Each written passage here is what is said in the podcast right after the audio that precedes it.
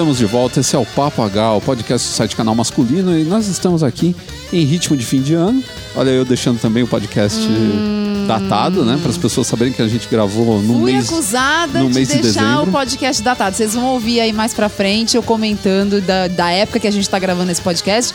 E aí fui acusada de deixar o podcast datado, e agora lá, ó, quem tá deixando o podcast Pois é, datado. eu Ah, resolvi deixar o adorei, podcast adorei. datado. Eu quero que as pessoas ouçam e saibam que nós estamos no final do ano e que, por conta disso, nós não estamos falando de nenhum assunto de final de ano. Não estamos falando de compra, não vamos falar de árvore de Natal, de decoração de shopping, Nem de panetone. nem de amigo secreto, nem nada disso. Qual que é o nosso primeiro item da lista de temas? Mitos da moda masculina. Olha aí, ó, não tem nada a ver com final de ano. Não, nada a ver. Viu como a gente é versátil, Não inteligente? tem. Se você prestar atenção nos mitos, você vai se vestir super bem durante as festas e você vai ser Ah, o centro das não. atenções. Aí você já tá forçando a barra. Você tá forçando a barra. Mas a verdade é que existem muitos mitos na moda masculina e às vezes as pessoas deixam de gostar de moda por causa desses mitos, porque acham que, ah, não, não posso mexer nisso, eu não gosto disso desse jeito. E na verdade não, são coisas que são maleáveis e que mudam também conforme o, o zeitgeist. Eu gostei de usar essa palavra, zeitgeist. É, zeitgeist. Mudam de acordo com o espírito da época. No nosso segundo bloco, o que, que vem então? Consumo de informação. Como é que a gente consome informação nos dias de hoje, nessa loucura que é internet lotada de coisa, de fake Pois é. news, de blog, de Twitter, redes sociais, YouTube, e aí, né? Timelines abarrotadas Como de informações é que a gente não sabe de onde vem. faz pra filtrar essa tralha toda? E onde a gente, né, consome isso tudo? Pois é. Não que a gente tenha a fórmula do segredo do sucesso, não, não. né? Na verdade, a gente Mas- só vai falar o que a gente, nossa, um pouco da nossa vida É, consumindo é. informação na internet. E no terceiro bloco, então, a gente vai falar sobre. Maratonar séries, aquele negócio que hoje em dia todo mundo já tá craque de fazer. Vamos falar um nome bonito? Binge nome watching. bonito em inglês, binge watching. E aí a gente vai falar o que, que a gente acha desse negócio todo, que como é que a gente, o que, que a gente anda, anda viciado ultimamente. E também o fato disso ter mudado o jeito como a gente entende uma série, né? Uhum. Antigamente a gente é, acompanhava aquela série durante um ano inteiro, aí chegava no final, podia rolar uma decepção. Hoje não, você assiste uma semana, mas também você faz uma imersão nessa série. Né? É. E uma semana, tem gente que assiste um dia, né? Tô falando besteira aqui. É, pois é. Tem esses povos que conseguem assistir numa noite inteira, assim. Eu, eu não consigo. Eu chego uma hora que eu, eu apago. Mas tem o pessoal que faz assim, às vezes fala assim: ah, em duas noites aí eu vou assistir a temporada nova toda agora, que acabou de chegar. E aí já. Principalmente esse pessoal que escreve, né? Sobre séries. Esses caras são obrigados. Sim, eles são obrigados. Eu não sei como eles conseguem. Mas enfim.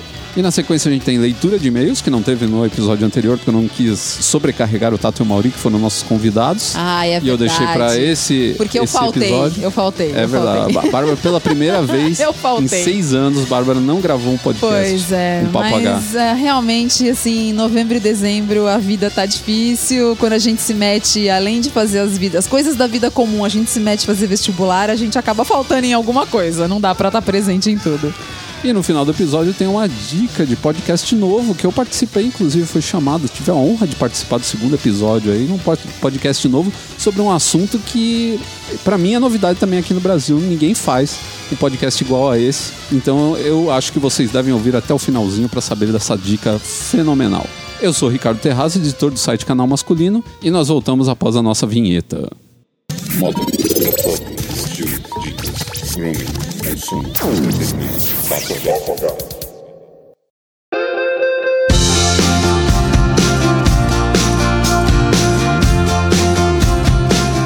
Quando alguém vai em busca de informação de moda masculina na internet, quando alguém acessa um site que nem o canal masculino, ou até ouve um podcast tipo Papagá, que é voltado para esse tipo de coisa, uma das informações que o cara espera encontrar né, são regras sobre moda masculina.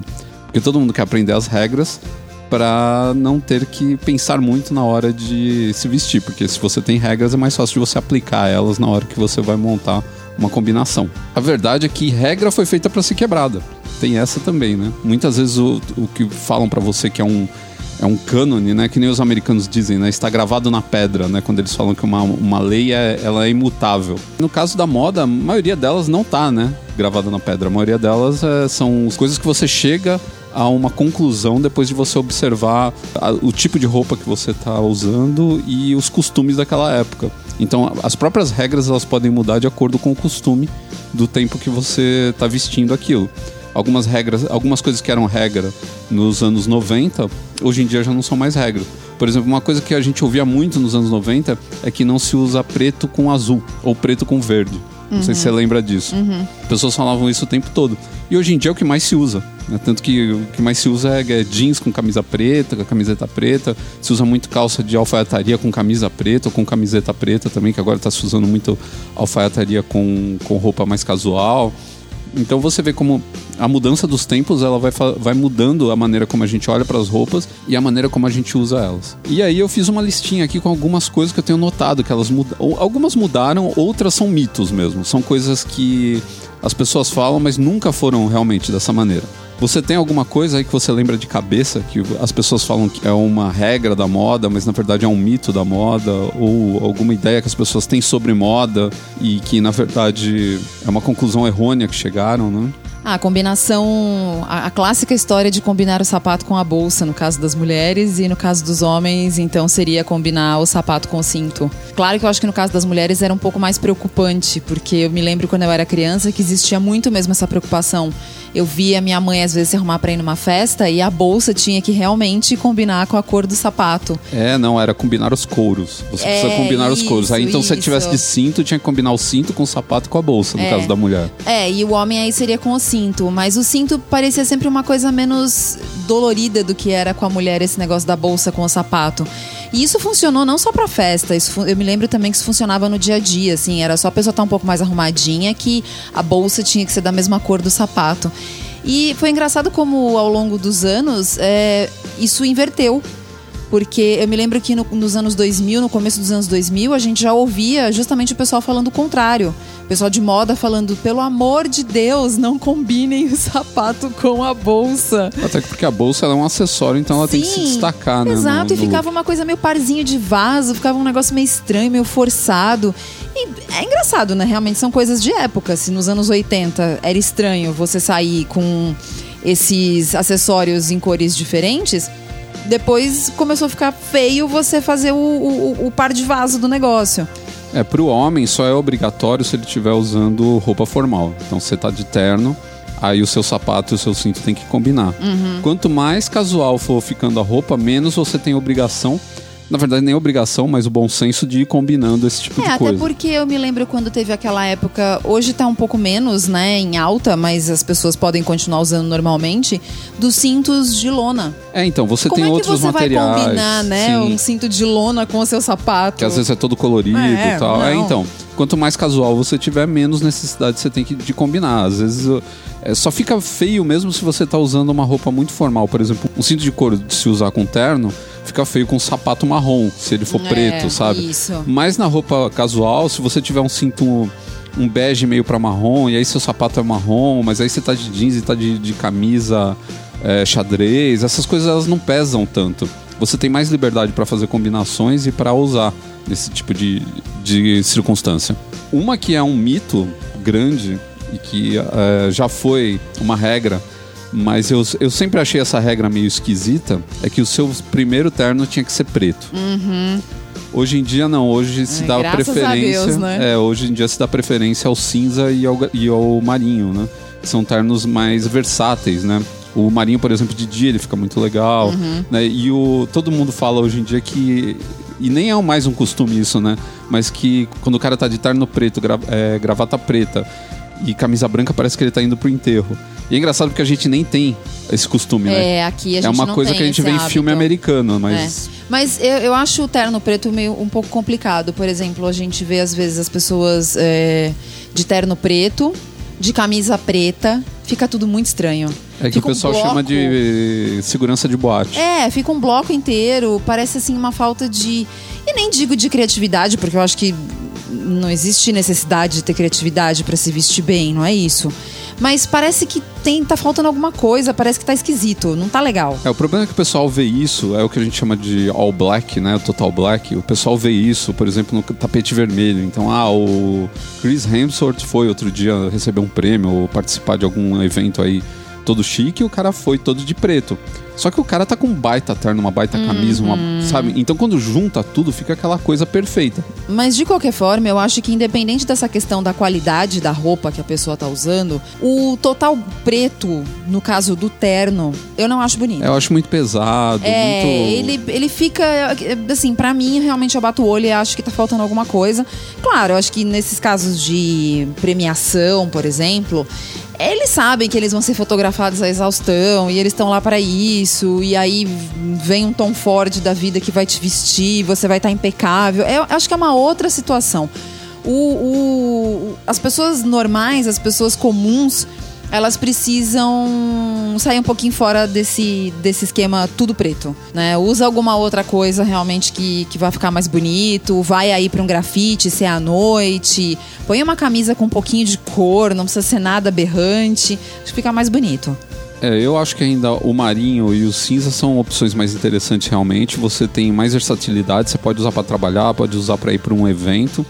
É, não tem esse peso do preto, né? Essa coisa.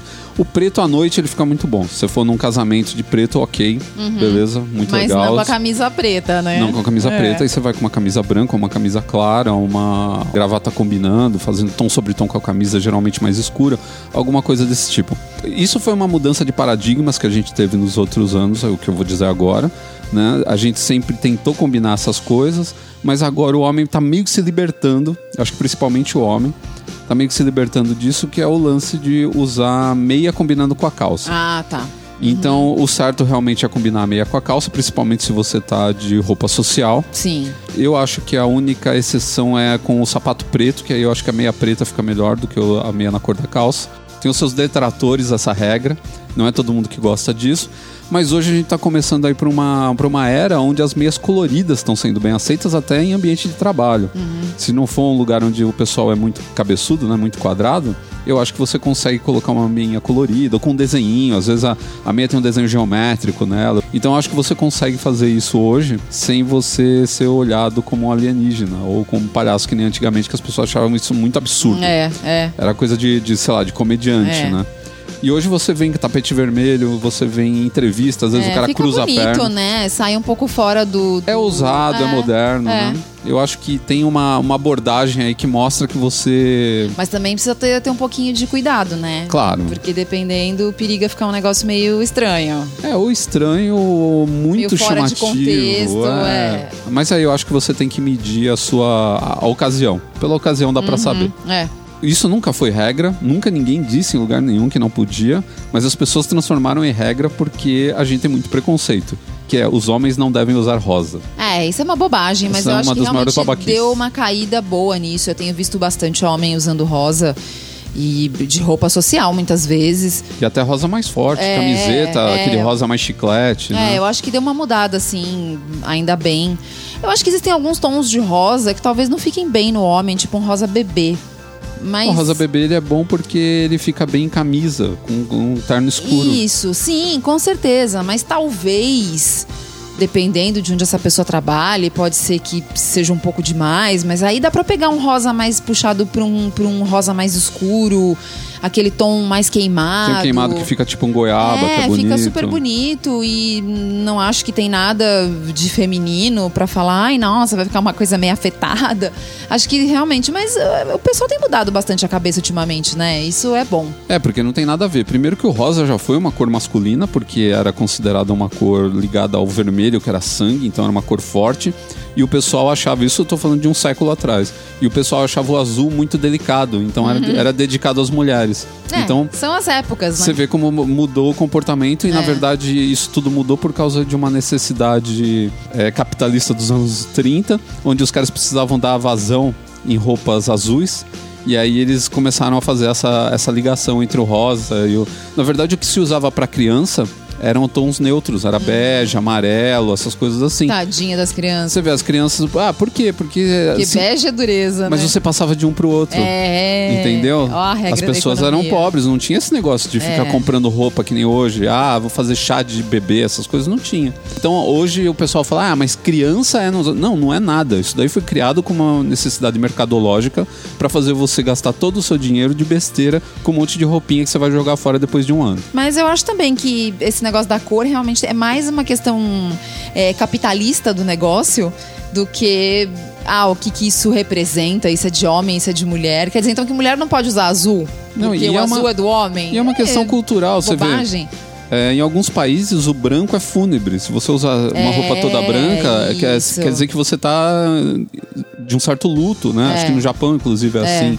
Em outros países não, é o preto. É o preto. Né? Tem país que não é nenhum dos dois, né? Tem país que, que certas cores são ligadas à mulher e outras cores são ligadas ao homem, mas não tem, não tem preconceito. Você Uhum. não precisa usar exatamente aquilo e vão rir da sua cara se você usar.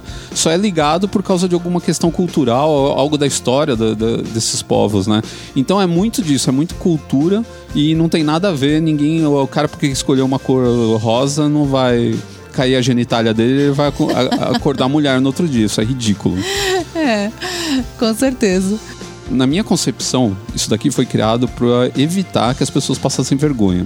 É, a regra não misture estampas. Ah, provável. Porque misturar estampa é uma coisa difícil. É, mas é possível. Você pode misturar Sim, estampa. É possível, né? Hoje em dia se mistura muito, por exemplo, camisa de, do terno, né? Do, do, do traje social, a camisa, com uma gravata e as duas Isso. estampadas. Então a camisa Isso. pode ter aquele padrão, padrão de grelha, né? Que é o padrão que a gente também conhece como window pane, né? E a gravata pode ser listrada ou de poá. Né, que são as bolinhas. E as duas combinam numa boa, por quê? Porque são estampas diferentes, com pesos diferentes, né? Por exemplo, listrado não pode ser o mesmo listrado da grossura do quadriculado, porque aí É, se então. confunde. Aí é que tá. E Eu é acho por que, isso- Eu acho que é, é- nessa hora que o bicho pega. Porque... Eu acho que é por isso que criaram a regra. Então, porque no feminino, por exemplo, você tem umas misturas de estampa, às vezes muito bonitas. Mas você realmente precisa levar em consideração algumas regras para fazer mistura de estampa. Porque você precisa ter lá aquele, aquela questão do ah, o tom predominante. Então, esse Uhum. tom predominante ele deve repetir na outra estampa também, ter um pouco dele. Ou ser neutra as duas. Isso, uma então delas ser assim, é, não é muito fácil. Pra ficar feio e poluído, esses são cinco minutos. Existe também a regra de você não aplicar em peças grandes. Uhum. Então, por exemplo, numa jaqueta vai pesar muito mais do que você aplicar o- o- a combinação de, de estampas ou de padrões numa camisa e, sei lá, num lenço. É. né? É. Então pesa muito mais a jaqueta que fica por cima, que é muito mais visível. É. Né? Calça, o pessoal fala pra não usar porque é- é a tendência é aumentar. Então, se você tem perna Sim. grossa, você coloca uma calça xadrez, vai parecer que a sua perna é mais grossa ainda. É, o xadrez, o listrado, a As estampa, estampas, elas são complicadas. na perna, precisa tomar um pouco de É, cuidado mesmo. então, na verdade, dá até pra fazer um bloco sobre estampas pra pra homem, né? Como usar É, estampas, né? Mas, Mas não é só pra homem, não, é pra mulher também. é, mas a verdade, é complicado. a verdade é que você consegue misturar as estampas desde que você tenha aí um pouco de discernimento. Você olha e fala assim: ah, não tá pesado, não tá confundindo uma estampa com a outra. Eu sei onde uma termina e a outra começa, sabe? É. Esse tipo de coisa. Às vezes muito é só uma questão de olhar no espelho e ver o quanto tá ruim. Muita gente tem um certo preconceito, mas eu acho que não tem problema nenhum, principalmente no frio, é usar bota com terno. Desde que você Ah, use também uma que bota. não tem problema nenhum. É, desde que você use uma bota que tem aquela cara de roupa social, que Uhum. não fique. Você não vai usar um coturno com terno ou uma É. bota de escalada com terno, né? Isso, é falar tipo Yellow Boot, né, da Timberland Sim, com terno. você não vai usar É. isso. Só pode, só tem uma pessoa que pode usar isso e ele se chama Keanu Reeves. Ele usa desde os anos 90, ele usa umas botas que você fala, não pode ser que esse cara tá de terno com essa bota, mas já virou assinatura do cara. É, mas aí tem coisa que funciona pra algumas pessoas e não funciona pra outras e quando sai muito fora do que é o mais facilmente aceitável, às vezes é melhor tomar cuidado. Eu acho que bota muito, muito pesada com roupa social é esquisito. Eu acho que só é legal se for aquelas botas mais de couro, É um uma bom. cara. Às vezes existem aquelas botas que parecem um sapato, né? Elas Sim. parecem só a prolongação do cano de um sapato social. Então, essas eu acho que são as perfeitas. É, eu acho que uma boa pra se usar é a Chelsea Boot, que tá muito. Também, é. Ela é bem. muito em, na- é em simples, voga né? agora.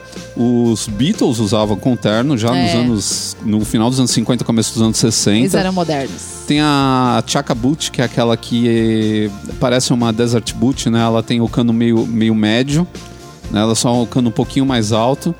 Ela também funciona muito bem porque ela fica bem com cara de sapato social e você tem aquelas botas que são cap toe, né? Que são elas parecem com um sapato derby com a ponteira de, de couro e ela só tem realmente o cano mais alto. Uhum. Essas daí é muito fácil. E tomar cuidado com a sola, porque a sola é muito grossa, geralmente É. dá aquela cara de bota, de calçado pesado, sola tratorada. Fica longe dessa sola e escolhe a sola de couro que dificilmente você vai errar.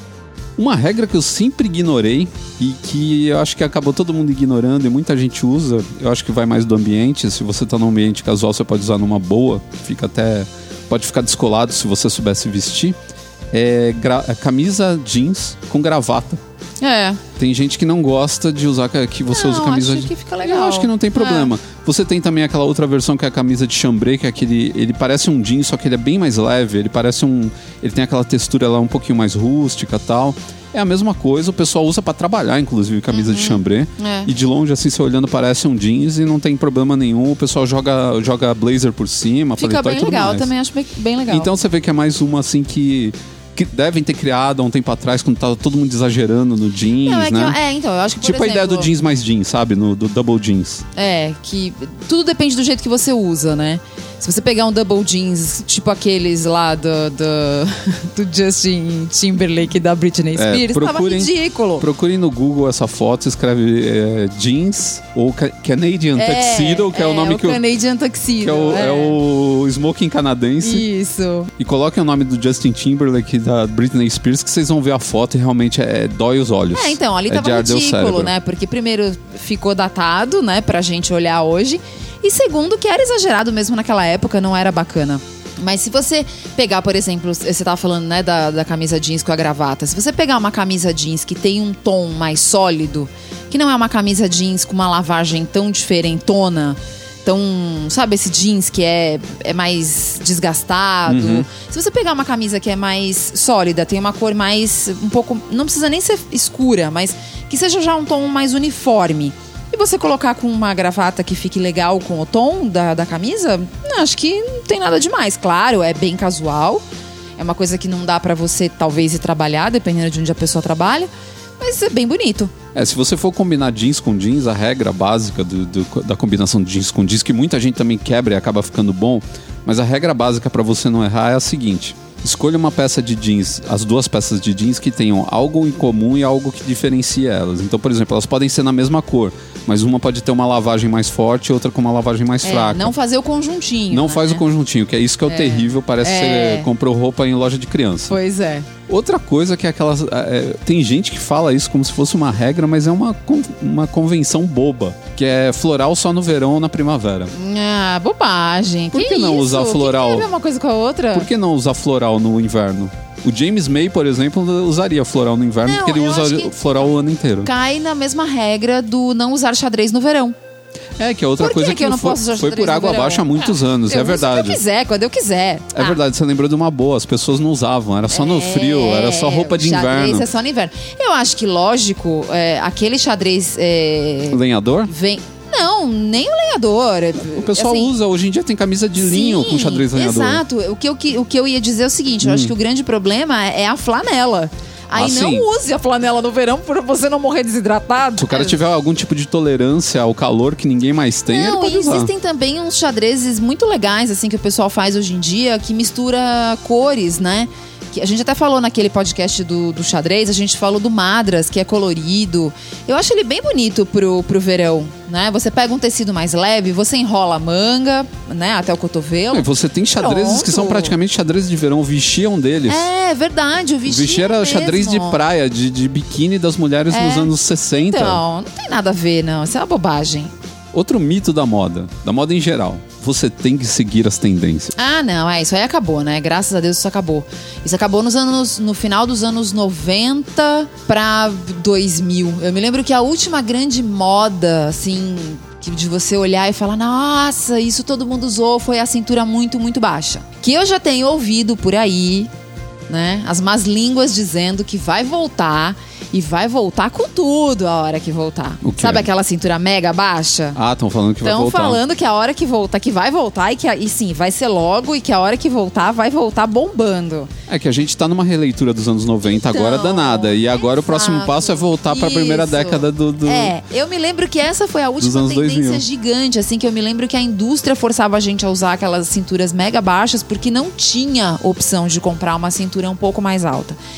Eu acho que a gente chegou num nível que mesmo a gente estando nesse inferno ainda desses anos 90 que ainda não passou, O que a gente vê hoje é, mesmo a gente estando nesse inferno dessa moda de anos 90 que ainda não passou, a gente vê as marcas é, fazendo ainda o skinny, porque as pessoas continuam usando o skinny. Mesmo que você já veja mais gente usando anos, roupa anos 90 na rua hoje. Hoje eu vejo mais é, na, na, na, Paulista, no metrô, gente com carinha de roupa de anos 90. Tem, assim, tem. Que eu olhava e falava, nossa, eu fui assim nos anos 90 também. Graças a Deus hoje Sim. eu não sou mais. Eu acho que as mulheres abraçaram muito mais que os homens, Muito mas tem. mais, é, com certeza. Mas a gente vê que mesmo essa tendência de anos 90, até que pegou, assim, um pouco, a gente vê as marcas é, a co- continuarem a fazer o skinny. E as pessoas continuam usando o skinny. Então eu acho que mesmo que venha essa promessa horrorosa do, da cintura ultra mega baixa dos anos 2000, eu acho que de novo as marcas vão continuar fazendo o skinny que todo mundo usa, sabe? Aquele que é, É, eu certeiro acho. pra todo mundo. Eu acho que o que vai acontecer é que. Tendência acabou, né? Tendência acabou. É, a gente tem tendências hoje que pegam mais ou menos, assim, É. mas que nem era antigamente, até o começo dos anos 2000 Não, ali. não, não rola mais. Não rola mais da gente ver esse tipo de coisa. Eu acho que o que salvou muito a calça skinny, na verdade, foi o corte slim fit. Isso. Porque é. evitou que a calça skinny se tornasse aquela febre tão doente que você não aguentasse de uma hora para outra mais ver esse tipo de calça na rua. Que era o que acontecia antigamente. Antigamente você não tinha um intermediário. Ou era tudo muito grande ou tudo muito apertado. É, é e aí todo mesmo. mundo usava o, é, o grande quando era o grande, e aí pulava pro apertado e todo mundo passava pro apertado. Então aquilo empapuçava, você olhava e falava, ah, eu não aguento mais esse tipo de roupa, pelo amor de Deus. E hoje com o Slim Fit você consegue ter um corte intermediário, Uhum. onde você tá bem, você tá moderno, você tá legal, e ao mesmo tempo você não enjoa do resto, porque você tem essa, é, é essa opção. Roupa, é uma roupa mais acertada na pessoa. E tudo que é mais balanceado, ele não enjoa a É. gente. Né? O exagero de muito tecido, que foi o dos anos 90, ou o exagero daquele, daquela ultra skinny que, meu, ia até o seu tornozelo, assim, marcando tudo. Tinha muita gente que não se sentia bem vestindo isso. Então, esse slim fit, ele, ele vem pra deixar as coisas no lugar. Então todo mundo olha e fala, pô, tá legal. E pra fechar com chave de ouro, essa vai ser a última dos, dos mitos. Tem muitos mais, dá pra fazer uma parte 2 até desse, desse bloco aqui em outro podcast. Mas eu queria fechar com a seguinte afirmação: moda não é para gordinhos. Uh, então, né? Eu acho que hoje a indústria finalmente entendeu que ela precisa fazer roupa de tamanhos maiores. Né? Demorou um pouco. Teve muita choradeira aí do pessoal reclamando, falando, pelo amor de Deus, não tem roupa pra mim. Então eu acho que sim, a moda é pro, pra qualquer um. Desde o muito magro até o normal, mais ou menos, e o, o gordo. O que acontece é que existe uma questão de caimento, que em algumas pessoas talvez a coisa não funcione como funcionaria em alguém que tá ali num meio termo. Não é nem muito magro e nem gordo. Porque o muito magro também ele tem uma dificuldade muito grande para se vestir. Tem, tem. Que as pessoas não levam em consideração. Na porque como verdade- eles são a minoria, Olha só, na verdade, o post, um dos posts mais acessados no É. canal masculino é sobre Sim, roupa para magros. certeza. Muito mais do que roupa para gordinho. É. Muito mais. Então, o magro ele tem uma dificuldade grande de se vestir e das coisas ficarem harmoniosas nele, porque o grande problema do magro é sempre o quê? Tudo fica estranho, né? Porque ele é uma pessoa pior ainda quando ele é muito alto, pra terminar de ferrar, né? Porque acaba tendo problema de postura e tudo não fica muito legal. Não, e o pessoal Mas- plus size tem loja plus size, não existe loja para magro. Não, não tem. Não O cara- tem sabe o que que manda o Ele cara tem fazer? que dar um jeito. Manda o cara ir em roupa para criança, para infanto juvenil, Uh, é. que é o que dá para fazer, Mas né? o o que cara é muito alto? Aí tá lascado. Não, aí porque esse aí se o ferrou. Não, aí esse vai compra bater. na Zara, porque lá é tudo pra gente magra e é alta. verdade, é, tudo tem pra. ET na Zara. O- A grande chave do problema com o, o gordinho é a questão do caimento. Não é que não existe moda para o gordinho, é que muitas vezes o caimento não vai ficar bom. Porque você vai ter ali uma barriga para disfarçar, você vai ter uma, uma coxa mais grossa para disfarçar, e nem sempre você vai conseguir uma roupa que consiga te deixar do jeito que você gostaria. Eu acho que essa é a grande dificuldade, mas hoje, é, não tô dizendo que é o paraíso, porque eu acho que ainda tem muita loja que as pessoas gostariam de consumir que ainda não tem a numeração delas. Mas hoje, por exemplo, você vai comprar um jeans já, tem muita marca fazendo numeração grande. Tanto pro feminino quanto masculino e roupa de qualidade, não é roupa mais ou menos, tipo camisaria Va- Varca, sei lá, que nos anos Que era 80 fazia propaganda. pra- é. Na verdade, eu acho que o maior problema mesmo é a questão do caimento. E eu acho que tem um outro problema muito grande, assim. Eu, eu acho que muita gente que é plus size, eles usam isso como desculpa para ser relaxado. Desculpem, pessoas. Eu não queria É. jogar isso na cara de vocês, mas você é obrigado a jogar na cara de vocês. Porque de repente você não acha uma camisa que ficou perfeita em você, ou uma calça que ficou com o caimento que você queria, mas isso não é desculpa para você usar aquele tênis cagado que você comprou de qualquer jeito e não É. gastou nada. É, é verdade, sabe? é verdade. Ou nunca colocar um sapato, ou nunca pro- procurar uma bota bacana, ou nunca investir num acessório que te deixe melhor, Sim. comprar um bom óculos, sabe? Então, uma coisa que a gente vê bastante nesses programas de, de mudar estilo, de banho de loja, essas coisas, que para funcionar bastante, eu acho, para os gordinhos, é entender que ele precisa de uma de, de camadas, que camadas ajudam muito ele. Então, a jaqueta por cima de uma camisa ou de uma camiseta, é, o blazer, porque tudo isso dá proporção pro corpo, dá um caimento melhor e ajuda a deixar um, um- um conjunto mais bonito. Porque disfarça o que não deveria estar aparecendo na roupa e dá a questão do caimento mais legal. Agora, é claro, fica uma roupa mais cara, lógico, né? Sai muito mais barato usar o bermudão militar com os bolsão e uma camiseta gigante. Mas tudo é uma questão do que, de que imagem você quer passar. Além disso, a gente ainda tem o detalhe de que hoje em dia você tem muito veículo dando dica de moda. Inclusive, para gordinho, você tem alguns até só dedicados para isso. Você tem influenciadores de moda masculina que são plus size e os caras eh, se vestem bem. E eles mostram também que eu acho que é um outro problema, assim, a, a pessoa tem um pouco de medo de mostrar o corpo.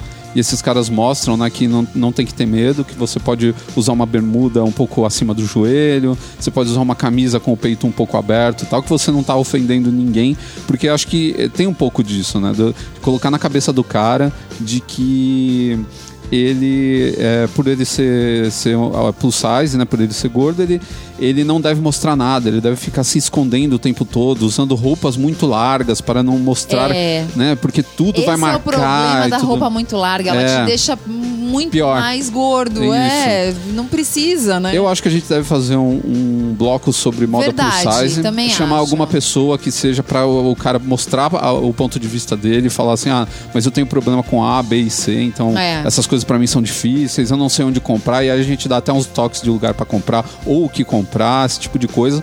Porque senão é, é um papo assim que dá para ir longe com ele. Uhum. Então vamos encerrar por aqui.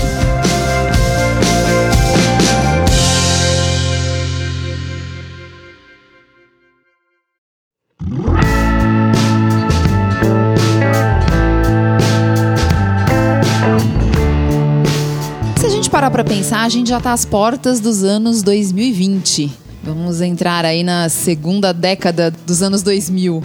Passou tempo pra caramba. O Você mundo... acaba de deixar datado esse, esse É podcast. verdade, deixei mesmo, mas Todo mundo vai saber agora que ele foi gravado em dezembro de 2019. Dezembro de 2019. Mas vamos falar a verdade, né? Existia uma promessa aí há 20 anos aí a- pra trás de que o mundo mudaria radicalmente em termos Mas eu acho de que mudou. Sim, eu também acho que mudou. Porém, qual é a forma que a gente consome informação hoje na era das fake news? Aonde que a gente consegue informação que seja realmente confiável? Porque, claro, também, consumir qualquer tipo de informação sem se preocupar se ela é verdadeira, se ela foi bem pesquisada ou não, aí é fácil, né? Você pode pegar em qualquer lugar. Mas como consumir informação hoje? Is- Isso, isso para mim foi uma coisa que, a coisa de, sei lá, uns quatro anos atrás, eu tava nos blogs. E era blog, blog, blog, blog. Tinha os blogs que eu gostava mais, de várias áreas. Você começa né? a conhecer os autores, aí você sabe quem que você pode confiar e quem você não pode. Isso. Só que a gente teve um pequeno problema de lá pra cá, que foi muita gente desistiu aí no meio do caminho, né? Culpa das redes sociais. Pois é. E aí, exatamente, aí veio o grande problema. As redes sociais trouxeram esse, essa enxurrada de fake news. É, informação sem, sem checagem, né? Sem Isso. nenhum tipo Não, de e aquela coisa que você bate o olho e você fala, nossa, que, que chamada estranha, que notícia estranha, isso daqui, isso aqui é verdade. Então você já começa, mesmo sem saber que aquilo é uma fake news ou não, você já começa a, a duvidar. Eu acho engraçado isso porque a gente tá voltando, né? O que, que eu tenho consumido hoje de como fonte de informação de verdade? Rádio, que era uma coisa que assim, eu basicamente nunca nem tinha ouvido. Eu tô ouvindo rádio do, ano passado pra cá, por conta de vestibular e coisas do tipo, mas porque realmente eu acabei me acostumando, então de manhã antes de sair pra trabalhar eu ouço. E jornal. Agora, o jornal eu sinto uma decadência um pouco assim, dá uma Maior. certa desilusão na É. vida. Mas, enfim, jornal. Jornal, assim, eu gosto bastante do Estadão ainda. Assinei o Estadão, acho que tá faltando um- melhorar um pouco o nível ali, principalmente por ser um Estadão, que eu já assinei Estadão nos anos 90. Você sente uma diferença muito grande de lá pra cá. Mas ainda é o lugar onde você sabe que você vai ler alguma coisa e que você pode confiar um pouco mais. Claro que tendências existem, mas aí não estamos falando de tendência jornalística, estamos falando de veracidade. A gente está vivendo uma época bem complicada quan- quanto a essas coisas, né? Quando eu, eu penso em, em consumo de informação e como você consome informação, eu não penso só é, que tipo de informação, mas até as maneiras como você consome essa informação. Então hoje a gente tem várias maneiras de consumir informação. E, mas todas elas hoje necessitam de uma checagem maior, porque a gente não sabe muitas vezes de onde estão vindo essas informações. Algumas delas não precisam, na verdade. Por exemplo, se você está consumindo informação num Kindle, você provavelmente está lendo um livro, apesar que dá para ler revista e jornal também no Kindle, né? Outras fontes, mas geralmente são livros, né? Então, É, normalmente no Kindle é livro, né? Jornal não tem e, e aí isso ficaria mais pra tablet, essas coisas, mas é mais o livro. Mas o, o livro. É, dentro, dentro do Kindle a gente tem outros tipos de problema, né? A gente tem o problema daquelas versões baratinhas que vem uma tradução meio não muito boa, mas aí não tem uma questão de ah, é real ou não, É. né? É qualidade. E aí a gente tem também os meios outros meios digitais, né? Por exemplo, a gente tem o computador, o celular, que é- são, são eu diria que são os gadgets, né? Que a gente usa para Ah, diz o- consumir. Você diz o que? Seria o equipamento que a é, gente eu tô usa? falando agora, é. tô falando dos equipamentos. Dentro desse- desses equipamentos, a gente tem os aplicativos ou então sites que fazem a gente ter contato com a informação. É, não, eu não estou assinando o Estadão impresso. É. eu tô assinando o Estadão digital. É, hoje a maioria das pessoas vê tudo pelo digital. A gente às vezes pega uma revista no dentista. Nossa, mas é bem um jornal raro, na né? casa de um amigo, ou também num, num- num- em algum tipo de recepção, alguma coisa assim, né, de, de empresa, essas e tá coisas cada aí tem. vez mais escasso, né? A Tá gente cada quase vez não mais vê escasso. mais. Porque as pessoas, hoje você vai no, no dentista, antigamente todo mundo ficava lendo caras velhas. Hoje fica todo mundo no celular. É. Só que o cara fica vendo ou, Facebook ou o Instagram. E ali não tem informação, ali, é- é informação. um Deus dará aquilo ali, né? É uma casa da mãe Joana. E eu acho que é, conseguir hoje saber de onde vem aquela informação é muito difícil, porque às vezes você lê uma notícia, você fica super animado com a notícia, e daqui a pouco você lê os comentários e vê um monte de gente mostrando que a notícia é falsa, né? Com links que comprovam tal, mas nem todo mundo faz isso, né? É. E hoje, pra mim, eu, eu acho que. Por incrível que pareça, eu nunca pensei que eu ia falar isso, mas eu acho que um lugar onde eu consigo fontes de informações muito fidedignas, por incrível que pareça, dependendo do que for o assunto, é o YouTube. Porque o YouTube, só de olhar pra cara do marreta que tá ali naquele vídeo, já dá pra saber se o cara tá falando a verdade ou não. Só de olhar ali, você já olha assim e É, fala, ah, esse, falar, esse cara não é sério. Esse não. cara, esse cara com aquele mapa da Terra plana ali atrás, atrás É, dele, esse não cara tá não, po- batendo, não é, pode, não não, tá dá, batendo. não dá, não dá. Esse cara aí não. Então você, aí você identifica os caras que falam assim, eh, falam assuntos com seriedade. E aí você fala, pô, esses caras aqui eu posso seguir. Então você Uhum. tem lá sua- os seus avisos de quando tem o vídeo novo e você consegue ter ali algumas ideias. Então eu, eu eh, gosto de alguns canais que não só eles têm o conteúdo bom, mas às vezes o conteúdo deles me desperta a vontade de saber mais e aí eu acabo indo em outras fontes e acabo pesquisando na internet, acabo indo para até na Wikipedia, que nem sempre é, é totalmente É.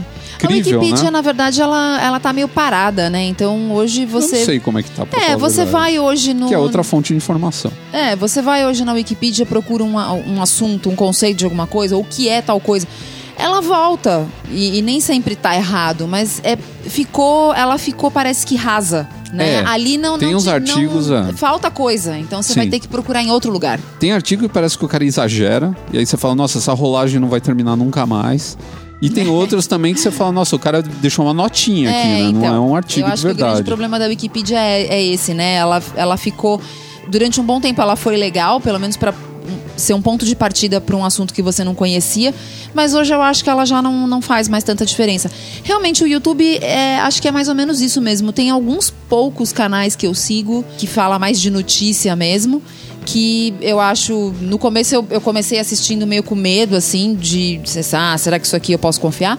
E é legal, mas na verdade, assim, eu acho que hoje, é, em termos de notícia mesmo, eu voltei pro passado, né? É o rádio e o jornal.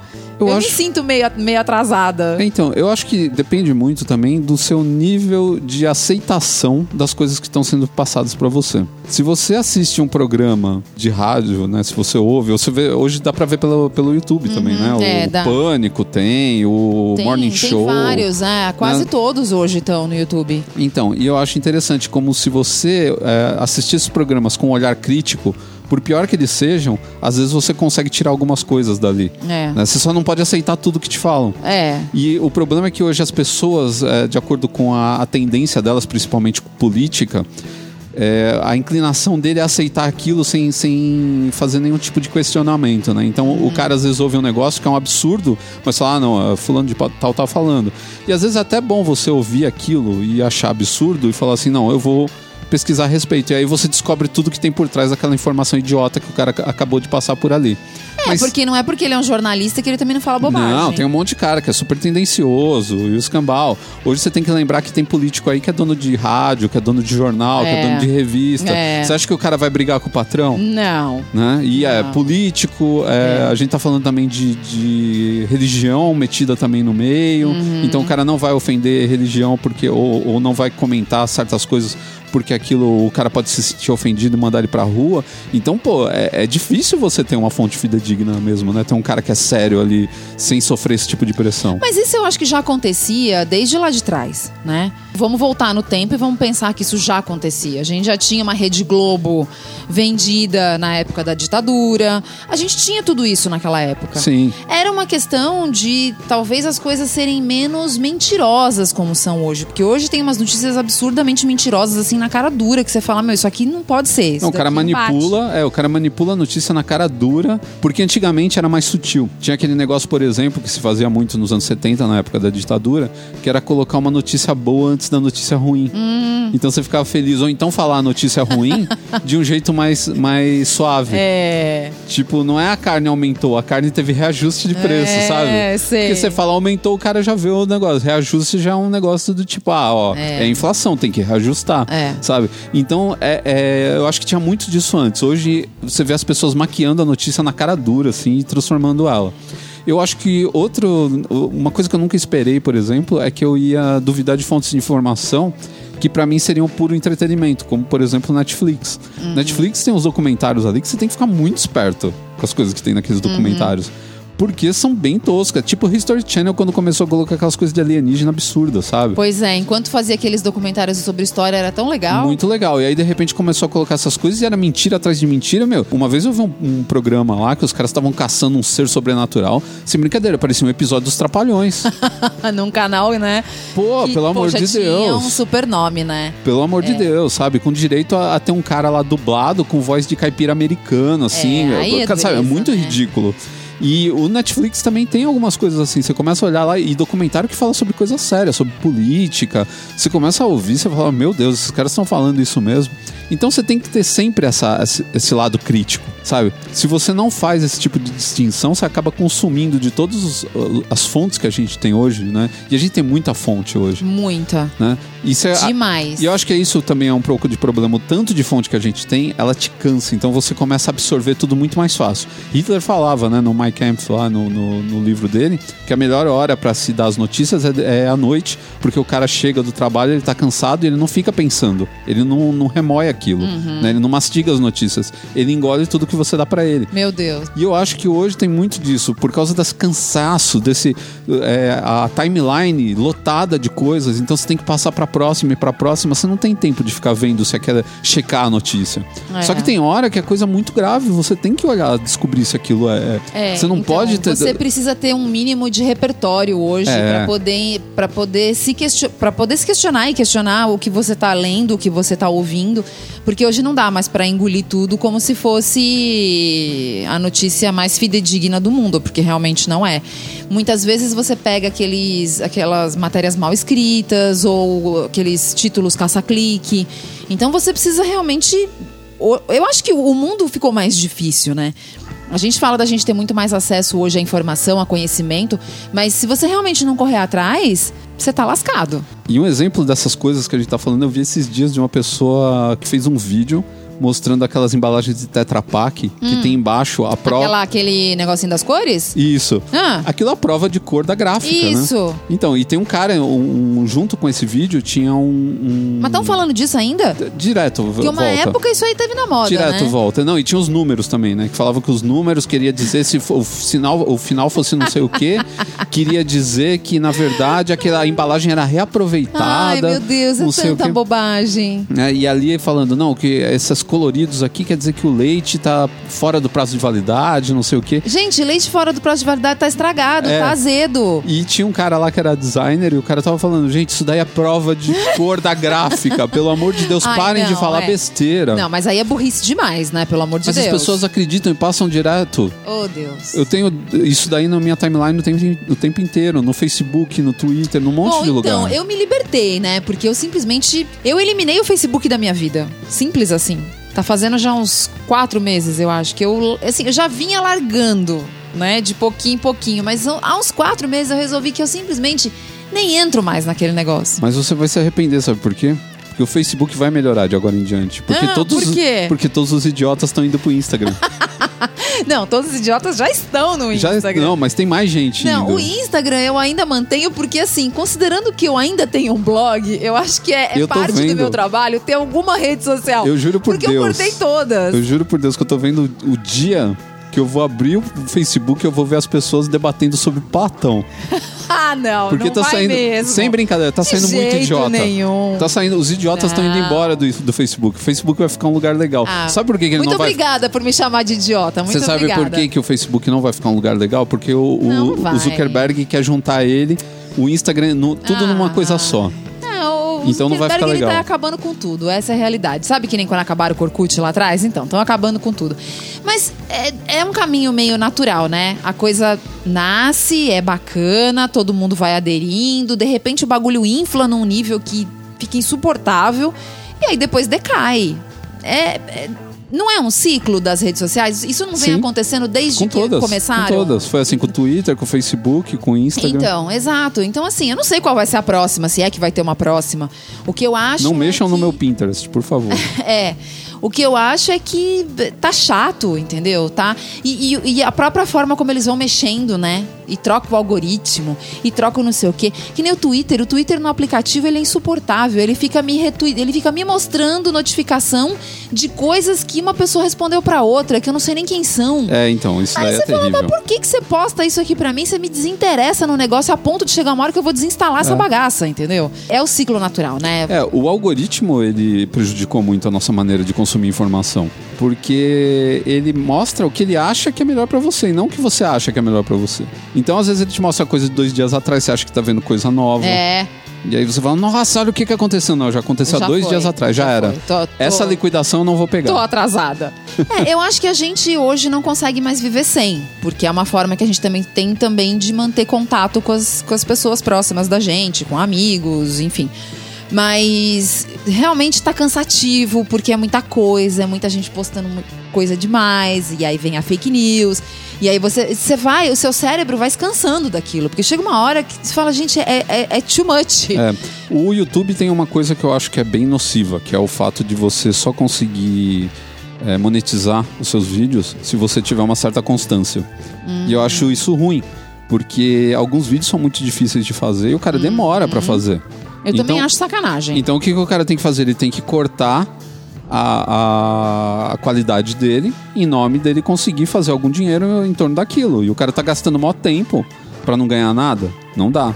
Então ele tem que deixar de lado aqueles projetos mais longos e, e investir nos mais curtos pra não deixar de monetizar com o YouTube por causa do, É, das Deus. regras É, gente. do Google que É, fala que don't be evil, né? É, a- Tom Beagle. sei. É. A partir do momento que você depende da plataforma alheia, você tem que seguir as regras deles, né? E se e muda o tempo inteiro e você é obrigado a mudar o tempo inteiro, não tem outro jeito.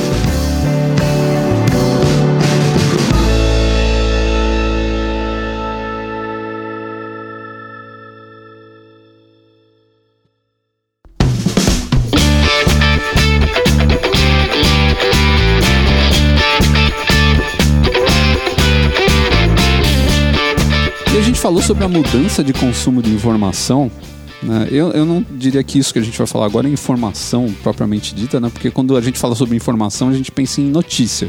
E aí, nesse caso, a gente está falando, é um tipo de informação também, quando a gente assiste um filme, né? Você recebe informação também, mas eu acho que aí é mais voltado para o entretenimento. E o que mudou muito ultimamente foi a maneira como a gente consome realmente filmes e séries. né? E uma das coisas que mudou também demais, a gente já tinha na década passada isso, mas a gente ficava à mercê das TVs a cabo, né, do exibidores de conteúdo. Era o, a maratona. É. Que era o lance você pegar um dia inteiro. Então, ah, maratona Friends, né? É. Aí era um dia inteiro de Friends, né? Maratona Seinfeld, maratona de Supernatural. É. Cinco anos do Supernatural. Assisti o Supernatural, porque é Imagina 15 agora, porque com 15 14, temporadas. 15 temporadas. E isso mudou quando chegou o streaming, né? Como, com a popularização do streaming. Quando os caras lançam uma série numa paulada só. Isso é impressionante, porque as pessoas sentam e assistem a série numa paulada só. Mas tem gente tentando mudar isso, hein? Esses novos aí que vão vir aí estão dizendo que, vão, que- que a coisa vai ser diferente. Como assim? Ah, eles vão lançar, por exemplo, alguns episódios, mas eles não vão lançar a temporada toda de uma vez. A própria Netflix já faz isso, né? Que se você pegar, por exemplo, as aventuras da Sabrina lá, esses- que eles lançam duas vezes no ano. Já tem umas séries, né? O Príncipe Dragão, que eu já indiquei aqui, que é uma animação, eles lançam também duas vezes ao ano. Então, Não, mas aí lança duas vezes ao ano, mas disponibiliza todos os episódios. O que eu tenho ouvido falar que vai acontecer com a Apple, essas coisas, é, por exemplo, ah, sa- é, entrou uma série nova. Vai ter, por exemplo, dois episódios disponíveis. O Ah, resto tá. você vai ter que acompanhar semanalmente. Ah, tá. Mesmo na, na Netflix também tem isso, né? Tem algumas séries que ainda saem com episódios semanais. Eles não lançam tudo de uma vez. Eu acho que isso pode ter prós e contras. O fato de você assistir uma série inteira de, sei lá, 8 episódios, 12 episódios, o, o Demolidor tinha 13, né? De uma vez só.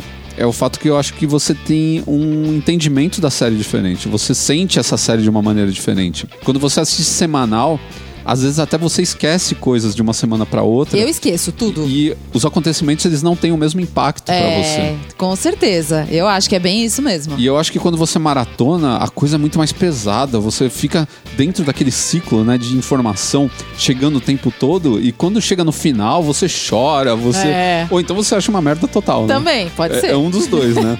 Mas eu acho que tem muito mais impacto. Então eu acho que o impacto ele se dilui quando você assiste a, a série semanalmente. Aí tem aquele break no meio, né? Que tem o, o mid-season. Aí colocam uma outra série pra passar e aquela série que você gosta parou, né? É. Tem- é bem estranho isso daí, se você parar pra pensar. Na época que a gente ainda tinha TV a cabo, eu me lembro que eu me desinteressei por muita coisa. é, não porque eu não gostava mais da série, mas porque eu não conseguia mais assistir novos episódios. Então eu me lembro muito bem assim que Big Bang Theory e Supernatural foram duas séries que eu vinha assistindo desde o começo naquela época, tava assistindo desde o começo. E eu não sei o que, que aconteceu se foram os meus horários que não batiam mais com o horário da TV, eu não sei. Eu me lembro que assim, eu simplesmente não conseguia mais pegar um único episódio inédito de nenhuma dessas duas séries. Então toda vez que eu conseguia ver um episódio, era um que eu já tinha assistido, outro que eu já tinha assistido. E aquilo não avançava. E eu fui, e eu fui me desinteressando pelas coisas, porque eu falava, ah, mas eu queria ver a temporada nova. A temporada nova eu sei que ela passa no dia X no horário Y, mas eu não tô em casa nesse horário. Então, eu tenho que depender do reprise, mas aí nunca reprisa na hora que eu tô em casa. Então, sabe, virava uma coisa muito desagradável. É, eu parei de assistir o Mr. Robot por causa disso. Então. Eu perdi um episódio, quando fui assistir o outro, eu não tava entendendo nada. Eu falei, ah, chega, não vou, vou assistir essa série pra ficar boiando o tempo todo. Exato. E aí, quando você pega ela pra assistir de uma vez só, é outra coisa, outra coisa. completamente diferente. Isso tá acontecendo comigo com Supernatural. Porque, vamos falar, né, que Supernatural é difícil, porque é coisa pra caramba. Mas eu me lembro, assim, eu tinha uma vaga ideia de em qual temporada eu tinha parado. E aí, como tem na Amazon agora, eu tô assistindo. Todo dia eu ponho pelo menos um pouquinho, assim, o que eu tenho tempo de assistir. Às vezes é 20 minutos, mas ok. E eu vou assistindo. E é engraçado como hoje eu tenho uma visão completamente diferente da série. É, eu fico imaginando que essa coisa do binge watching, né, que é o nome em inglês bonito pra maratonar, né? É, bonito. Binge watching parece alguma coisa muito especial, é. né? é que maratonar em português é feio também, né? É. E não é um verbo, transformar em um... Transformar em é, verbo, fica né? horrível. E eu acho interessante pensar se eu teria outro entendimento das séries que eu assisti antigamente, que não passam mais. Por exemplo, será que se eu assistir Lost hoje eu vou gostar do final? Ah, eu acho que nesse Né? caso não, né? Acho que não. É capaz de odiar mais a É, série, eu acho né? que não. Porque você Então. vai ficar desesperado, né? Se você não conhecesse o final, você ia ficar desesperado tentando assistir todos aqueles mistérios e aí você ia descobrir que não teve explicação pra vários deles e que o final foi uma bomba. É, eu acho que essas séries que tem muita ligação entre os episódios e você tem que lembrar de coisas. Por exemplo. É muito difícil você lembrar de tudo depois de muito tempo. Por exemplo, Fringe, que era uma, uma série que a gente gostava e que era cheia de. é, era muito ficção científica e tinha, era tudo interligado e tinha um monte de coisa, assim, uma. Uma levava a outra, aí tinha dimensões paralelas, e É. às vezes a gente esquecia de uma semana pra outra o que, que aconteceu. Exato. Porque eram é, o mesmo personagem, ele vivia vários personagens de dimensões paralelas. E até mesmo essas séries que são muito arrastadas, uma que a gente adora, que é o The Man in the High Castle. Mas eu acho que se você assiste ela, para.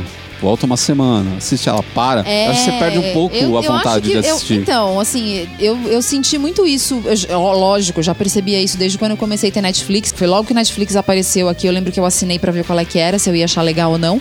E eu assisti muita coisa naquela época que já nem tem mais hoje, que já saiu quase tudo, né? Foi ali que eu comecei a me desinteressar cada vez mais pela TV a cabo por conta dessa raiva que eu tinha de falar, pô, eu quero ver um episódio novo de Big Bang Theory, eu quero ver um episódio novo de Supernatural e não dava. E agora, voltando a assistir o Supernatural, eu olho e falo, gente, eu não tinha essa noção que eu tenho da série hoje de como os caras são criativos, de É. conseguir fazer cada episódio de um jeito e tudo interligado. Porque você ficava muito tempo entre um episódio É. e outro pra, pra ver alguma coisa diferente. E eu vou dizer, tem muita gente que tem marra de Supernatural, mas eu acho Meu, uma série é muito, muito, legal. boa, é muito legal. legal. Ela é engraçada, claro, você precisa ter um certo repertório de. de Ela não se leva, pop. ela sabe não se levar a sério. Muito, é muito legal. Eu acho muito boa. Eu acho demais. E outra coisa que eu acho legal hoje do streaming e desse negócio do binge watching é que quando você chega num episódio e esse episódio tem referência, sei lá, um episódio da primeira temporada, você tá na terceira temporada, você tem a possibilidade de voltar e assistir aquele episódio da É, primeira temporada e é. rever aqueles fatos, né? E ver se realmente bate, se não estão te enrolando, É. sabe? Coisas desse tipo. Apesar que eu nunca faço isso. Mas Eu tem a opção, volto. tem a opção. Ou de Mas assistir tem, aqueles é. episódios que são seus preferidos. Ah, sim, é. Isso, Isso é, é muito bacana. Eu já tive, por Friends, exemplo. eu já perdi a conta de quantas vezes eu assisti. Eu já tive maratona de Seinfeld, que os caras não Seinfeld passavam, não passaram os episódios que eu gostava, porque eles pegaram, tipo, sei lá, a terceira e a quarta temporada. É. E eu queria ver os da sexta e da sétima. É, é. Sabe? Então isso acontecia. Então hoje é, é fogo. É, na verdade, tudo se resume a você ter o controle do, seu- do conteúdo que você consome. É, porque o tempo da gente tá cada vez mais difícil, né? A gente precisa hoje dividir o nosso tempo em muita coisa. Então, aquele esquema do passado, de chegar, vou assistir a novela, vou assistir a série. E Acabou. para tudo. Sua vida para por causa é, daquilo. acabou, né, gente? Bom, Outra- primeiro que novela acabou pra mim nos anos 90, Ah, sim, né? mas Mas, independente disso, eu, eu acabo sempre pensando dessa forma, porque as pessoas antigamente se reuniam pra ver capítulos de novela, você lembra? A o família. É. último capítulo da novela, todo mundo assistia. E na verdade, uma coisa que eu pensei que ia acabar com esse tipo de, de consumo de informação, né? Consumo de, de entretenimento, era o gancho, o cliffhanger no é, final. mas não acabou. Não né? acabam porque eles querem Não. fazer você Continuar. continuar. Então É. ele- ainda tem cliffhanger no- em todos os Não. episódios. né? E, meu, e eu, assim, a- o Netflix tem um problema, né? Eu não sei se isso ainda tá acontecendo, porque eu não venho assistindo Netflix nos últimos tempos. Eu tenho passado tudo pra Amazon. Mas eu me lembro que você precisava terminar um episódio e deixar começar o próximo. Pra quando você fosse voltar, então vou parar agora. Tem que deixar começar o próximo pra quando eu for voltar a assistir amanhã, por exemplo, voltar naquele mesmo episódio já certinho. Porque senão ele voltava pro episódio anterior. Anterior. E aí ferrou. Porque você É. já começa a ver o pedacinho do próximo, você não para mais. É. Ou então você fala assim: ah, eu só vou ver um pedacinho, eu tô curioso É. com aquilo que aconteceu, eu vou ver só um você vê, pedaço. meu, É. são três horas da manhã e você tá Isso. lá ainda. É que Você eu já durmo, né? metade eu, da temporada. eu não aguento, eu durmo. Mas é, isso é terrível. As pessoas pegaram um gosto tão grande por isso que, por mais que inventem que, ah, isso é nocivo, isso é. isso Porque vira e mexe tem umas matérias, né, falando de Netflix. Dessa questão da mara, É. de maratona As pessoas não estão transando mais pra maratonar a série. É, E aí vai acontecer o meu grande sonho, que é a humanidade se extinguir. Extinção da humanidade. Eu sou do gente. movimento é, eu voluntário. acho ótimo. Esse planeta tem gente demais.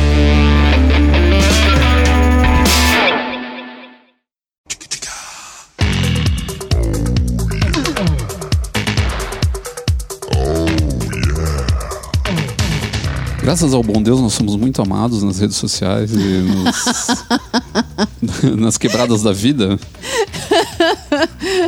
Isso aí é o que você quer enxergar, né? Não, não, na verdade É. a gente é bem, é bem quisto no meio. Tomara Deus que você esteja certo. E toda vez que a gente lança podcast, a gente recebe muitos e-mails bacanas.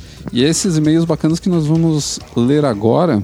Mas antes, nós precisamos divulgar nossos meios de contato. O mais importante é o nosso e-mail, que é. papoh.canalmasculino.com.br. Mas o e-mail ainda é um canal importante? Ainda é, por incrível que pareça, nós temos mais é, contatos feitos por e-mail, porque a pessoa consegue conversar melhor pelo e-mail, né? Consegue colocar mais detalhes. É. Nos outros é meio um chat que acontece, né? É, Então fica é uma mensagem curtinha, curta, né? É. Então tem o Twitter também. Nós temos arroba canal masculino pra tudo. Pra Twitter, pra Instagram. Você consegue falar com a gente em todos esses meios. No Facebook também, né? Tem gente que deixa ainda notícias por lá, né? Dá, dá, dá o seu news. alô. Deixa fake news no Facebook pra Isso. gente. É, dá o seu alô de vez em quando por lá. Também tem uma galera que conversa pelo Facebook, mas tá realmente mais raro. Tinha uma época que era praticamente todo mundo só usava o Facebook. É, agora realmente a E coisa agora tá está- escasseando. Tá, tá, tá indo por água abaixo. Bom, a gente vai começar aqui com o e-mail do Andrei Rocha. Ele mandou diretamente aqui para a nossa caixa postal e é um e-mail que prova a nossa, a nossa penetração UI no, em todo o Brasil, porque ele vem lá de Manaus. Nossa! Olá, pessoal. Me chamo André, moro em Manaus e sou arquiteto. Sempre quando posso, estou ouvindo vocês. Na verdade, ando ouvindo mais no carro quando vou para as obras. Tenho ouvido um atrás do outro e pontuei alguns assuntos. Sobre as botas, ah, que a gente falou hoje. Sempre achei legal, sendo que no meu dia a dia eu uso mais aquelas botas de obra. Uso da marca da Caterpillar. Quando não estou usando bota, uso um All-Star branco. Tem sido um grande companheiro. É muito difícil usar sapato. Só quando tem evento que acabo usando. Mas hoje estou sem nenhum. Sou uma pessoa básica. Uso blusa lisa de algodão, calça jeans e bota o All-Star. Até gostaria de andar mais arrumado. Porém, como passo o dia na rua, não consigo, o calor não deixa, é verdade. Quando tá calor Manaus, é, é difícil mesmo. Sobre o Homem Perfeito, uso o Rodrigo Hilbert como referência. O cara sabe fazer de tudo, faz comida, mexe com marcenaria, sabe de tudo um pouco e ainda é bonitão. Lembro de vocês falando das blogueiras que falam que é tudo muito fácil e de como vocês começaram. Achei bem legal até um tempo, fiz um Insta, Dona da Casa, era o nome do Instagram dele, né, então para falar sobre homem de casa, sobre as coisas que podem ser feitas em casa pelo próprio homem, Ah, isso é bacana. curiosidade e outras coisas relacionadas à casa e o homem, usando inspiração. Vocês e o Rodrigo Hilbert, Olha. olha aí! Então nós Pois somos é. só nós somos a única inspiração real, porque o Rodrigo Hilbert eu tenho certeza que é um personagem de computação gráfica que inventaram. Aí ele ainda colocou entre parênteses, olha a referência aí, né? Outra coisa que eu vi foi que a Bárbara está tu- estudando para fazer outra faculdade. Posso ter ouvido mal também. Poderiam falar mais disso? Também penso em fazer mais uma, sendo que estou batendo nos 30. Ô, meu É, filho, é um eu já assunto. passei dos 40 e tô aqui, ó. É, então, mas é um assunto na faculdade depois dos 30. Tem muita gente fazendo a seg ou segunda faculdade também é um assunto É, a interessante. gente Tem muita pode- gente fazendo, É, né? a gente pode. É, as necessidades do mundo atual, né?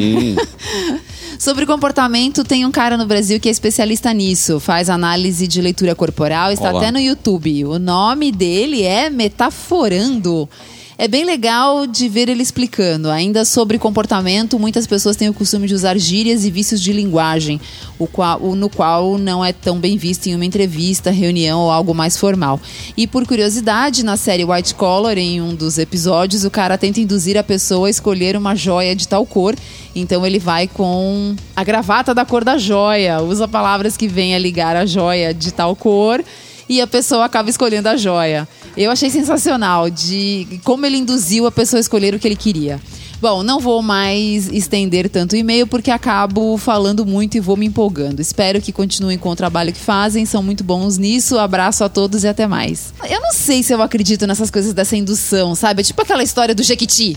Tipo, Não, gente, eu nunca. Assim, bom, tudo bem, eu nunca assisti, né? Mas, sabe, tipo, você ficar vendo lá um negócio do Jequiti vai te fazer querer comprar aquele perfume fedido? Não, aquilo lá, Ah, então, mas isso é linguagem subliminar, é outra coisa. Tem como. Mas aqui acho que também é nesse caso da Não, cor, de não te é. induzir, Olha só. não é? Você induzir é diferente. Por exemplo, tem uma brincadeira que o pessoal faz. Pega o número tal, divide por tanto, agora faz vezes tanto, agora soma não sei quanto, agora pega o primeiro número do resultado e o segundo, soma os dois e quanto deu, e não sei o que lá. Aí os caras falam pra você, pensa um número agora. Aí você pensa o número, ele fala, o número é 6, não é? é 6. Que são aquelas táticas que os, os mágicos usam. É, então, não é. É que ele- o seu, o seu cérebro, ele faz você pensar em todos os números. E aí, quando, quando você. Menos um, que é o 6. Então, quando ele manda você escolher um, um número, o seu cérebro foge de todos os outros por- pelos quais ele passou e escolhe aquele que, ele, que não foi escolhido ainda, que não passou por ele. Mas isso é comprovado cientificamente? É, é, é uma maneira. Claro que tem umas malandragens, né? Uma vez eu, eu vi um negócio que era online, era muito engraçado. Você via uma página com um monte de carta de baralho. Aí ele, o, o- a página falava pra você, escolhe uma carta de baralho. Eu vou adivinhar qual que é e na próxima você vai dar reload nessa página e essa, essa carta vai desaparecer. Aí você dava reload na página, a a carta desaparecia. Você falava, caraca, como isso é possível? Aí você- ele falava, escolhe agora outra carta. Aí você escolhia, eu ele falava, vou fazer essa carta desaparecer de novo. É. Mas o que ele fazia, na verdade, ele trocava todas as cartas. Só que como os naipes eram muito parecidos, Você, você, não se tocava. Você não se tocava. Ai, meu Deus. É, então, é, é isso que às vezes eu fico meio na dúvida dessas coisas, sabe? Tipo, ah, de induzir alguém, alguma Não, mas dá coisa. sim, dá eu não sim. sei, eu, eu sou muito cética, né? Pra mim, eu só acredito nas coisas que eu vejo alguma comprovação. Então, eu não sei. Como eu nunca comprovei nada dessas situações, eu não sei. Mas é um assunto bem interessante, eu acho um assunto bem legal. Bom, de qualquer forma, obrigado aqui ao Andrei, nosso arquiteto de Manaus. Espero que a arquitetura esteja sendo boa com ele lá em Manaus. Anotamos as suas dicas. Isso. E quanto a fazer uma segunda faculdade, vai em frente, meu filho. É um porre, mas é a vida. É, parte da vida hoje, né? As pessoas, o mundo tá mudando e às vezes aquela faculdade que você fez já não se encaixa mais no seu estilo de vida. Tem- Né? Pois a gente é. já vai fazer também um bloco sobre isso, é um assunto interessante. Outro e-mail aqui, agora de Denis Gomes. Ele diz: Olá, editores do canal masculino. Adoro quando me chama de editor, eu me sinto tão, tão Sente importante. Importante, É. né? Me chamo Denis, tenho 26 anos e sou de Natal, Rio Grande do Norte. Opa, região olha. norte caindo, Pois matando é, aqui, norte e né? nordeste, Norte né? e nordeste.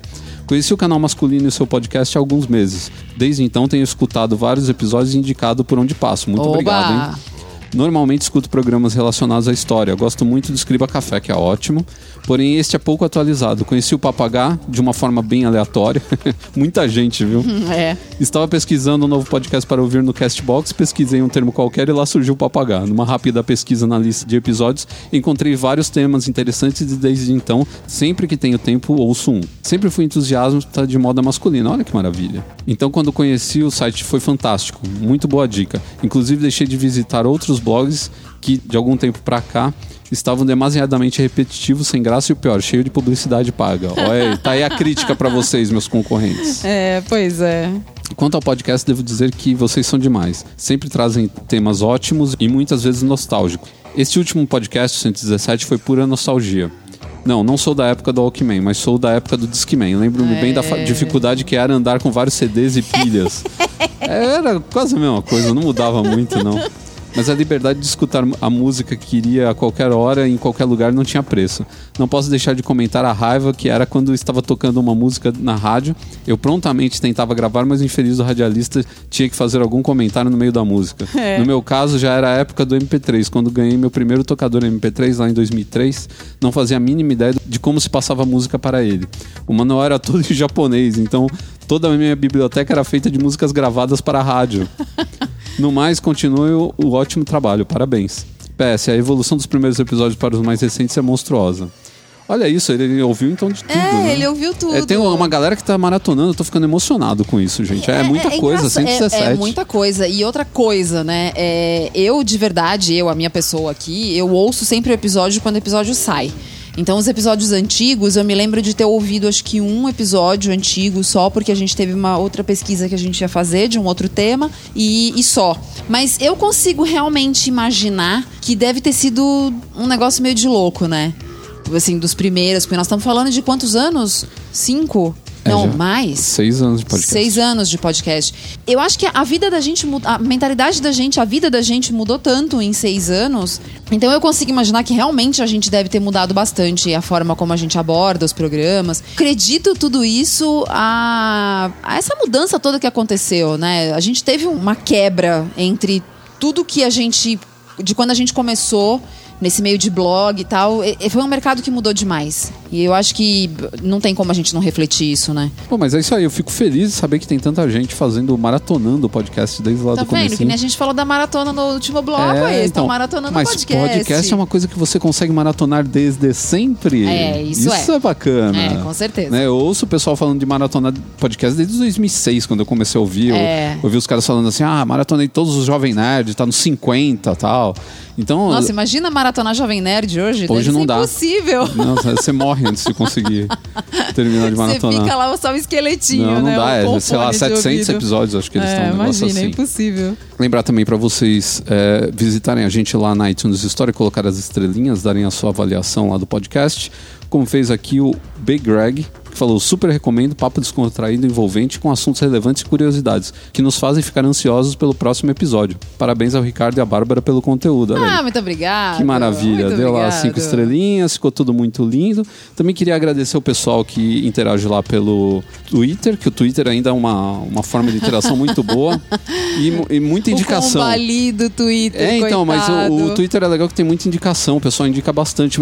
É, principalmente o pessoal da galera do HAL. Um outro que indicou a gente recentemente é o soumarx. E também eu gostaria de lembrar a galera que a gente faz participação em outros episódios de podcast, né? Tem vários lá no Ultra Geek que você pode acompanhar a gente é, debatendo vários assuntos interessantes lá com o pessoal da, da Rede Geek. E eu participei recentemente do Size One que é um podcast sobre tênis, sobre sneakers, né? E essa toda essa onda sneakerhead, essa cultura que tem por trás disso. Poxa, eu- interessante. Deve ser o primeiro podcast especializado nesse Sim, assunto, mas né? é mesmo. Acho que só tem lá fora alguns. Ai, que legal. E é bem bacana quem faz. lá, o pessoal entendendo como criar um novo podcast. É. né? Não vamos falar de quadrinho, de cinema. Exato. lá, lá, lá. E vamos quem- falar de assuntos de nicho. Quem faz esse, esse podcast é o Gabriel. Ele me convidou para participar do segundo podcast. Ele fez um primeiro lá, assim, meio de teste e tal. É, a gente fez o segundo aí falando de lançamentos de grifes, né? Essas collabs aí de grifes com, com marcas de, de sneakers famosas, tipo a Adidas, a Nike, etc. Ah, legal. Eu acabei falando que nem um desgraçado. O negócio que era para ter 20 minutos ficou com 40. Oh, meu Deus. Gente, mas 20 minutos é sempre muito pouco tempo. Vamos falar É, a verdade? porque o podcast dele é bem dinâmico, É, assim. Então é ele, tipo, ele tempo. comenta umas, umas notícias e tal. Então o podcast é curto, mas é legal. É que a gente é que gosta. fala demais, né? Ah, isso aí é coisa de louco.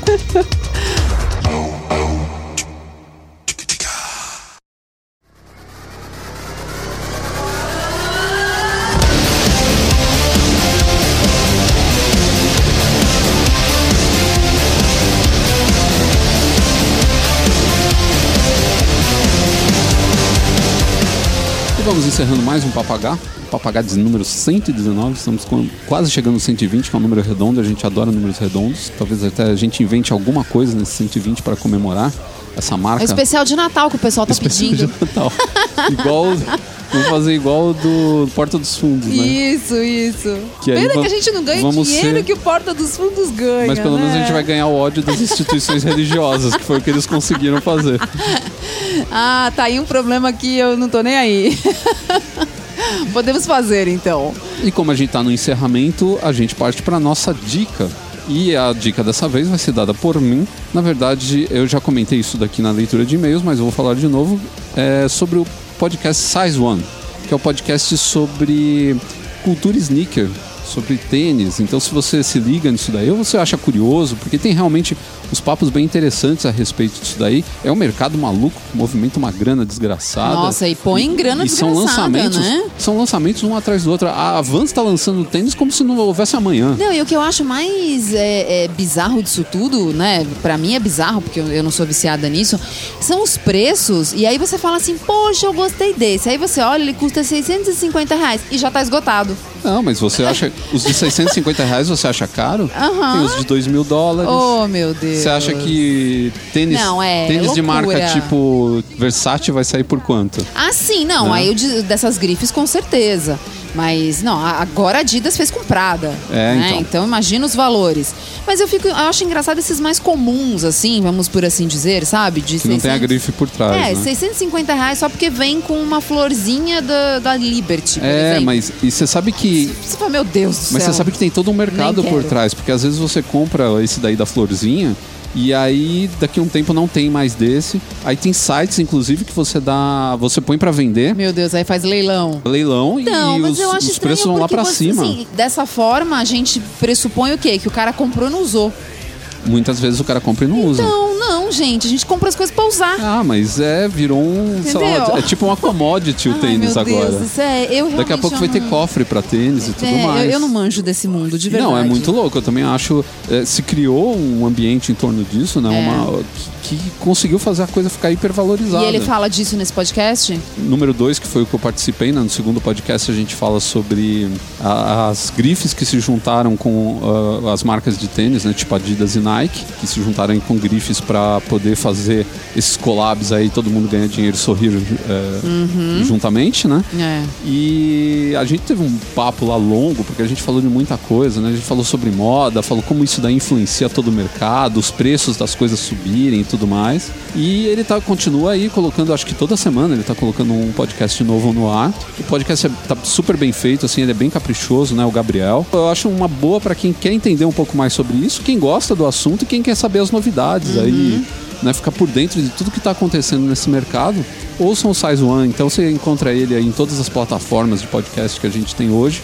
É só procurar lá, Size One é é tamanho 1 em inglês. Então, Gabriel, Vida Longa, o Size One. Pô, mais um podcast é, brasileiro mais um bacana. podcast, bacana. Muito boa iniciativa, parabéns. E com essa dica a gente vai encerrando aqui o Papo H de número 119. Nós voltamos em breve, não sei se para um especial de Natal, para ofender os não. líderes religiosos de todo o Brasil. Mas é isso aí, minha gente. Um abraço a todos e até mais. Zero Tchau.